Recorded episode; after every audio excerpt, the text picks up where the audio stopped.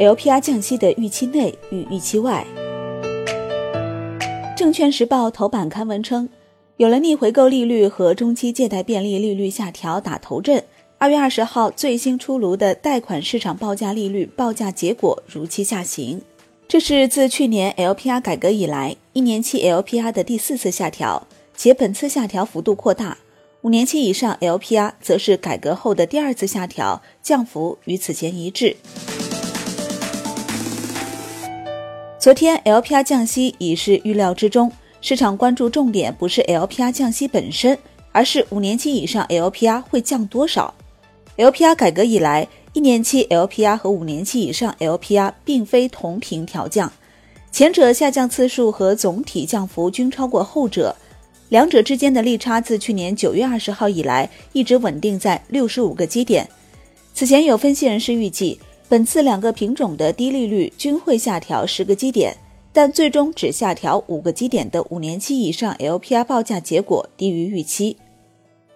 对于为何五年期以上 LPR 降息幅度不及预期，有观点认为，因为银行负债端成本刚性难下，阻碍了贷款端利率的进一步下行，因此呼吁降低存款基准利率。另一种观点则认为，五年期以上 LPR 只小幅调降五个基点。体现出在降低企业中长期贷款成本和避免向房地产市场释放过强宽松信号之间的权衡。针对前一种说法，自 LPR 改革以来，银行贷款利率固然下降明显，降幅超过 LPR 降幅，但银行负债端成本因存款利率刚性易上难下，这种非对称降息侵蚀银行的利差，成为阻碍贷款利率进一步下行的一大原因。不过，这种局面并非意味着存款基准利率下行是一个急迫到不得不做的事情。存款基准利率关系着更广大企业居民的经济利益，在我国利益体系中发挥着压舱石的作用。某种意义上讲，自 LPR 改革后逐渐替代贷款基准利率，目前仍保留的存款基准利率所代表的货币政策导向意义，比 LPR 更鲜明。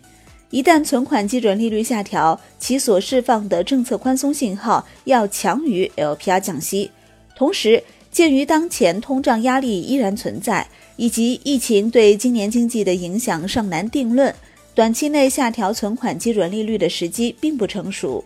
推动贷款利率的进一步下降，不是单单依靠银行负债端成本的降低，这实质上仍是一种躺着赚钱的利差保护传统模式。更重要的是，通过改革的手段，提高银行精细化定价和风控能力，坚决打破贷款利率隐形下限，告别垒大户的粗放式发展等，实现我国利率市场化改革与银行自身业务转型的双赢。至于后一种说法，更合乎情理。五年期以上 LPR 多是企业中长期贷款和个人住房按揭贷款的定价基准。一方面，五年期以上 LPR 降息。利于降低企业中长期贷款成本，这与鼓励银行加大中长期制造业贷款投放和基建稳投资的政策导向相符。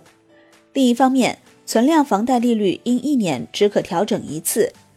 本次 LPR 下调实际上只对下月起新发放房贷有一定影响，对房地产市场的影响整体有限。央行二月十九号发布的最新货币政策执行报告。承认了疫情对经济短期的下行压力，提出货币政策要增强主动性，继续灵活运用多种货币政策工具，有效支持经济运行在合理区间。可以预见，降成本依然是今年货币政策的主要目标，货币政策边际宽松仍有空间。好的，感谢收听，更多内容请下载万德股票客户端。我是林欢，财经头条，我们再会。